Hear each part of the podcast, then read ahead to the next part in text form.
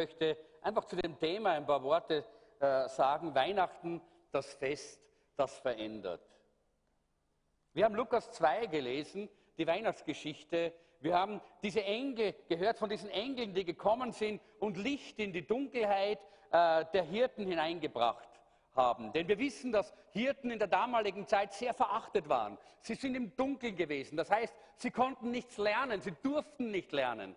Sie durften nicht äh, zusammen sein mit den gebildeten Menschen. Sie waren ausgestoßen. Sie waren verachtet und in der Dunkelheit. Und gerade zu ihnen kommen diese Engel und dieses Licht erscheint in der Dunkelheit. Und ich möchte heute einfach darüber sprechen, dass Weihnachten verändert. Weihnachten verändert die Situation unseres Lebens. Weihnachten verändert deine Dunkelheit. Dunkelheit kann nicht bleiben, wenn Weihnachten in unser Leben hineinkommt. Und äh, wir lesen diese Stelle, äh, die eigentlich ja schon äh, zitiert worden ist von Gabi in der Einleitung. Sie hat schon die Einleitung meiner Predigt gemacht heute aus Jesaja Kapitel 9, die Verse 1 bis 6. Da heißt es, das Volk, das im Finstern wandelt, sieht ein großes Licht. Und über denen, die da wohnen im finstern Land, scheint es hell. Du wächst lauten Jubel, du machst groß die Freude. Vor dir wird man sich freuen, wie man sich freut in der Ernte, wie man fröhlich ist, wenn man Beute austeilt. Denn du hast ein, ihr drückendes Joch, die Jochstange auf ihrer Schulter und den Stecken des Treibers zerbrochen, wie am Tage Midians. Denn jeder Stiefel, der mit Gedröhn dahergeht und jeder Mantel durch Blut geschleift, wird verbrannt und vom Feuer verzehrt. Hier kann diese Gewalttätigkeit der Dunkelheit nicht mehr bleiben, wenn es darum geht, dass uns ein Kind geboren ist. Denn das ist der nächste Vers. Denn, denn, denn, denn uns ist ein Kind geboren. Da gibt es die Antwort, warum diese Dunkelheit weichen muss, warum die Gewalt weichen muss, warum Gewalttätigkeit keinen Platz mehr hat und Angst weichen muss. Denn uns ist ein Kind geboren. Ein Sohn ist uns gegeben und die Herrschaft ruht auf seiner Schulter und er heißt Wunderrat, Gottheld, Ewigvater, Friedefürst. Auf seine auf dass seine Herrschaft groß werde und der Fried, des Friedens kein Ende auf dem Thron Davids und in seinem Königreich, dass er stärke und stütze durch Recht und Gerechtigkeit von nun an bis in Ewigkeit. Solches wird tun der Eifer des Herrn Zebaoth, sagt Jesaja, der Prophet. Denn er hat Weihnachten noch nicht erlebt, aber er hat es gesehen. Er hat es prophetisch gesehen, dieses Weihnachten, das alles verändert. Dieses Weihnachten, das die Welt verändert. Dieses Weihnachten, das die Geschichte verändert. Denn das hat Weihnachten getan. Weihnachten hat die Geschichte verändert. In Daniel Kapitel 2 lesen wir diese Vision Daniels von diesem großen Standbild, wo die verschiedenen Reiche, die großen Weltreiche, die Mächte dieser Welt äh, dort symbolisiert werden. Aber dann ohne, mit, äh, ohne dass eine Menschenhand damit äh, mitgespielt hat, Plötzlich brach ein Stein aus äh, dem Felsen und fiel auf dieses Standbild, und zwar auf die Füße, die ein Bild für das römische Reich waren, und haben dieses Standbild zerstört und zerbrochen. Und es ist niedergefallen. Alle Reiche und Mächte dieser Welt müssen zerbrechen und müssen niederfallen, denn Weihnachten ist gekommen. Und das ist das Bild dafür, dass Jesus gekommen ist. Zu Weihnachten. Er kam zur Zeit des römischen Reiches und er hat diese Veränderung gebracht in der Geschichte. Und dann heißt es dort, und dieser Stein ist gewachsen und gewachsen und gewachsen und gewachsen, bis er die ganze Welt erfüllt hat. Das Reich Gottes hat sich ausgebreitet seit Weihnachten und hat die Geschichte dieses Planeten verändert. Weihnachten verändert die Geschichte. Kinder, was haben wir denn für ein Jahr heuer? Wer weiß denn das? Ja? 2011 und weiter? Da gibt es noch was dazu, oder? Na ja, auch. Der 24.12.2011 und was? 2011 und? Nach Christus. Nach Christus sagen wir. Warum? Weil auch die ganze Zeitrechnung sich verändert hat. Wir rechnen seit Jesus gekommen ist, seit Weihnachten rechnen wir vor Christus und nach Christus. Weihnachten hat so viel verändert, die Geschichte verändert. Und seit damals hat äh, die Welt nie mehr aufgehört, nie mehr aufgehört, dieses Christentum zu verfolgen oder es anzunehmen. Und deshalb war seit damals die Welt immer beschäftigt mit dem Christentum. Seit Weihnachten ist die Welt beschäftigt mit Jesus Christus und dem Christentum. Weihnachten verändert aber auch die Welt und die Nationen. In Apostelgeschichte 17,6 lesen wir, die, die, die den ganzen Weltkreis erregen, sind auch hierher gekommen. Weihnachten, das heißt, die, das Kommen Jesu, die Gegenwart Jesu verändert Nationen. Es gibt verschiedene Beispiele veränderter Nationen, die ich jetzt anführen könnte. Brasilien wurde verändert durch das Evangelium. Andere südamerikanische Länder, Afrika, ganz Afrika wurde verändert. Es gibt eine Nation in, äh, in Asien, die heißt Nagaland. 87,5 Prozent äh, der, der, der, Einwohner sind wiedergeborene Christen. Davon sind 60 Prozent Baptisten und 40 Prozent Pfingstler. Ein Land, das total verändert wurde durch Weihnachten, durch Jesus Christus, der gekommen ist. Ich möchte heute das Beispiel einer Nation hier bringen, von der wir viel gelesen haben und gehört haben in den Nachrichten in den letzten, äh, in den letzten äh, Wochen, äh, weil ihr Führer gestorben ist, nämlich Korea. Und wir haben Koreaner hier unter uns, die das bestätigen können.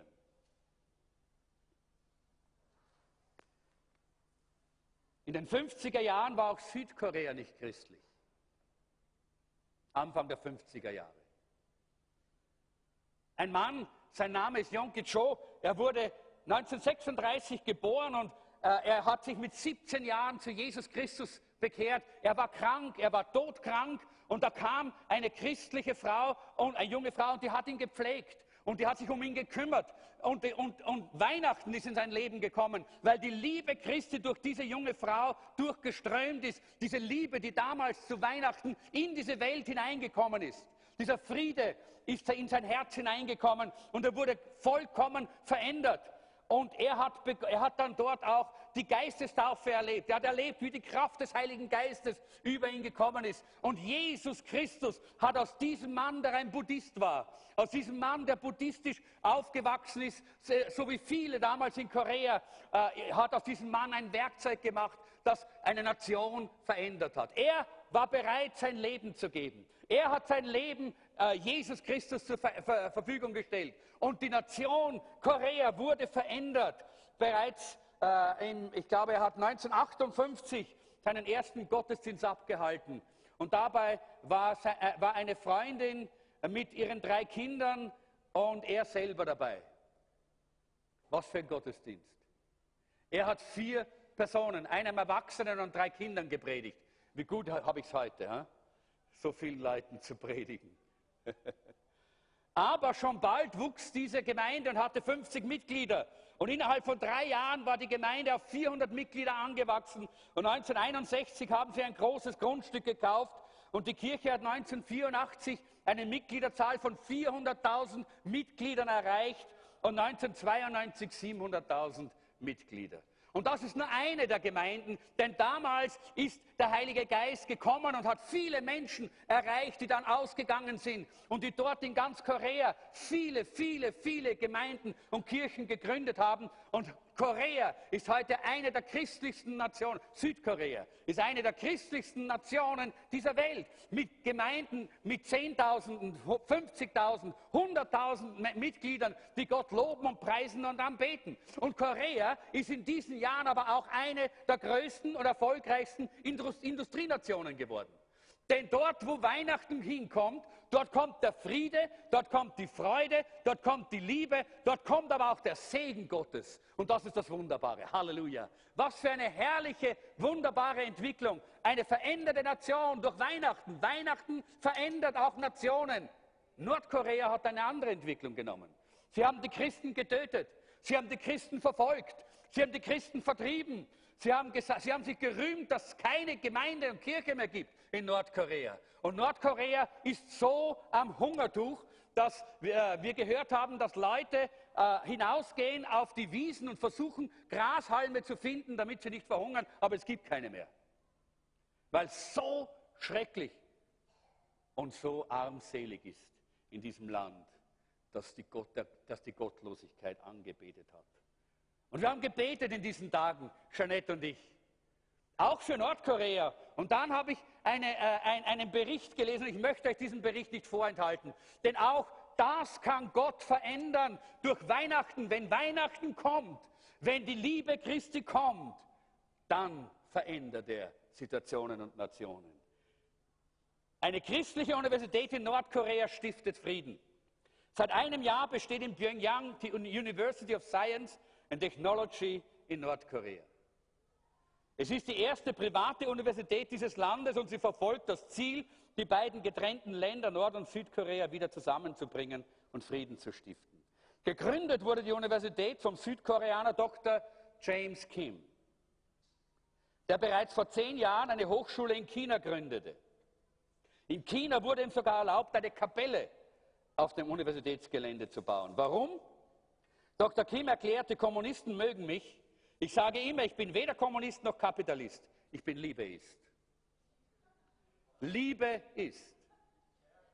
Und sein Motto ist, wenn man Gottes Liebe lebt, lässt das keine Regierung kalt. Auch der, an der nordkoreanischen Universität finden jeden Sonntag Gottesdienste statt, ohne dass die Polizei eingreift. Wir zeigen der Regierung Gottes Liebe. Keine Regierung kann sich dem entziehen, bezeugt Kim. Die 2500 Studenten leben gemeinsam auf dem Campus wie eine große Familie. Alle Professoren sind Christen. Die Gründung fand auf Initiative der nordkoreanischen Regierung statt. Und jetzt müsst ihr zuhören. Die Dr. Kims Arbeit in China beobachtet hat. Der Regierungsabgeordnete, der den Kontakt zustande brachte, war derselbe, der Kim zwei Jahre vorher festgenommen hatte.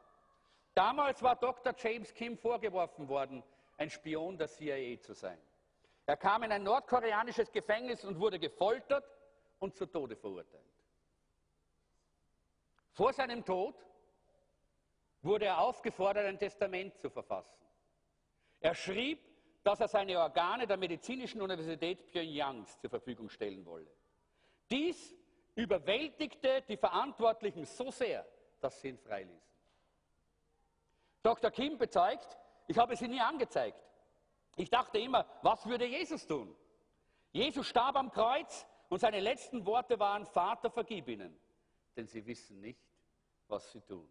Deshalb hatte Dr. Kim die innere Freiheit, wieder zurück nach Nordkorea zu gehen und die Universität zu gründen. Er sagt heute, Frieden hat einen Preis. Jeder von uns will Frieden. Aber wer zahlt dafür? Wenn wir Christen bereit sind zu zahlen und uns einzusetzen, dann wird uns jeder lieben und respektieren. Weihnachten verändert Nationen. Aber Weihnachten verändert Nationen durch Menschen, die bereit sind, sich verändern zu lassen. Und das ist hier mein letzter Punkt und damit schließe ich. Weihnachten verändert dich und mich. Weihnachten verändert unser Leben. Weihnachten bringt Licht in unser Herz und das macht aus uns neue Menschen, neue Kreaturen, die voll sind von dieser Liebe Gottes. Denn nur wenn wir diese Liebe haben, können wir eine Nation verändern. Nur dann kann Gott uns gebrauchen, so wie diesen Dr. Kim, so wie diesen Dr. Yonke Cho. Dann kann auch Österreich verändert werden, wenn du und ich Weihnachten verstanden haben.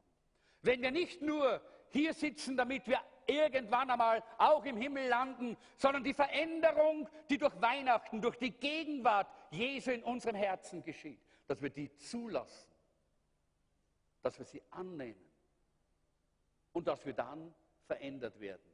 Das passt auch so gut zu der Geschichte von der Silvia. Ja, auch unter den Christen ist der Egoismus groß geworden. Auch unter den Christen ist die Bequemlichkeit groß geworden. Auch unter den Christen ist es so, dass man sich nur um seine eigene Welt dreht und um sich selber und was man selber möchte und wie, man, wie es einem selber geht und wie man selber denkt. Nein, dann können wir nicht solche Weltveränderer sein, zu denen Gott jeden einzelnen von uns eigentlich berufen hat.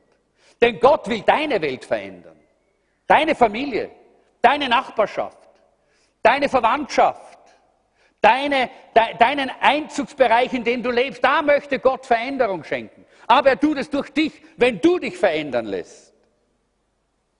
Wenn du bereit bist, diese Liebe Christi in deinem Herzen anzunehmen.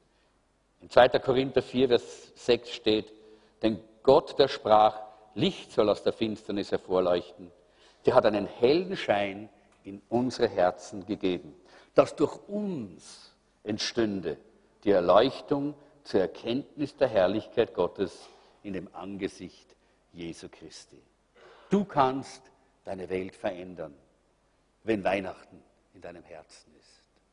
Wenn Jesus Christus in deinem Herzen geboren ist. Wenn du einmal Jesus Christus in dein Leben eingeladen hast und gesagt hast, Herr Jesus, komm in mein Herz. Komm in mein Leben, nimm mein Leben in deine Hand. Ich brauche dich. Nimm meine Sünde weg. Nimm die Dunkelheit weg, die du bereits vertrieben hast. Jesus hat die Dunkelheit bereits besiegt. Halleluja. Weihnachten ist der Anfang dieses wunderbaren Werkes des Lichts, der Liebe. Und am Kreuz von Golgatha hat er es vollendet. Da hat er gesagt, es ist vollbracht. Hast du diesen Jesus schon in deinem Herzen? Hast du Weihnachten schon persönlich erlebt? Wenn nicht, dann möchte ich dich einfach einladen und auffordern, das heute zu tun.